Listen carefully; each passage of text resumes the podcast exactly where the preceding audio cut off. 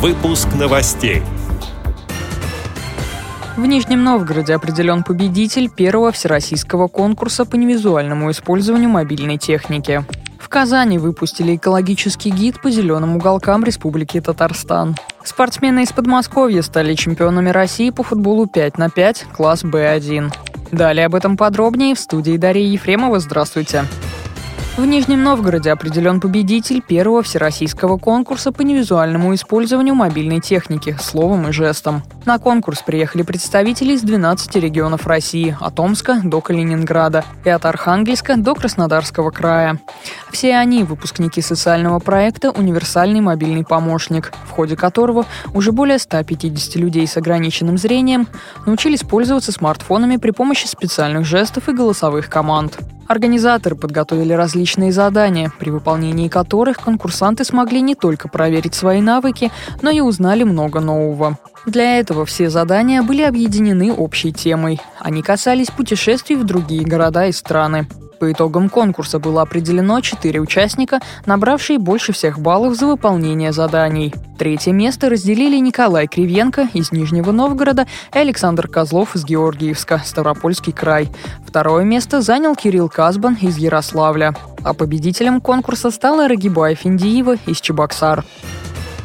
Казани в Республиканской специальной библиотеке для слепых и слабовидящих издали экологический гид по зеленым уголкам Республики Татарстан в форматах для людей с проблемами зрения, сообщает пресс-служба библиотеки. Справочник содержит информацию о наиболее интересных и значимых объектах природного, исторического и культурного наследия, рекреации в Республике Татарстан. Издание дополнит проект «Татарстан на кончиках пальцев», который был выпущен рельефно-точечным шрифтом Брайля и в аудиоверсии.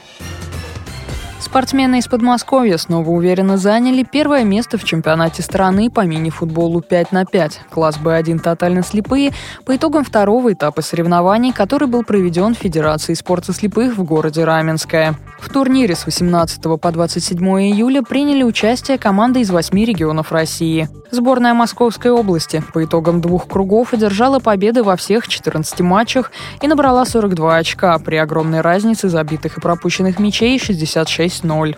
Команда из Республики Мариэл стала главным конкурентом чемпионов России, выиграв 12 матчей и занеся в свой актив 36 очков при двух поражениях. Оба матча с победителями проходили в крайне напряженной борьбе и завершились с минимальным счетом 0-1-0-1. Столь же принципиальным стал спор за бронзовые награды. Обе встречи сборных Нижегородской области и Республики Дагестан завершились ничью 1-1.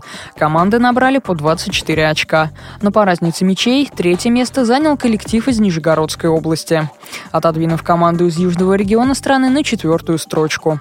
На последующих итоговых позициях с пятой по восьмую находятся сборные Тульской области, Ставропольского края, Республики Ингушетия и Краснодарского края. Эти и другие новости вы можете найти на сайте Радио ВОЗ. Мы будем рады рассказать о событиях в вашем регионе. Пишите нам по адресу новости собака. А я желаю вам всего доброго и до встречи.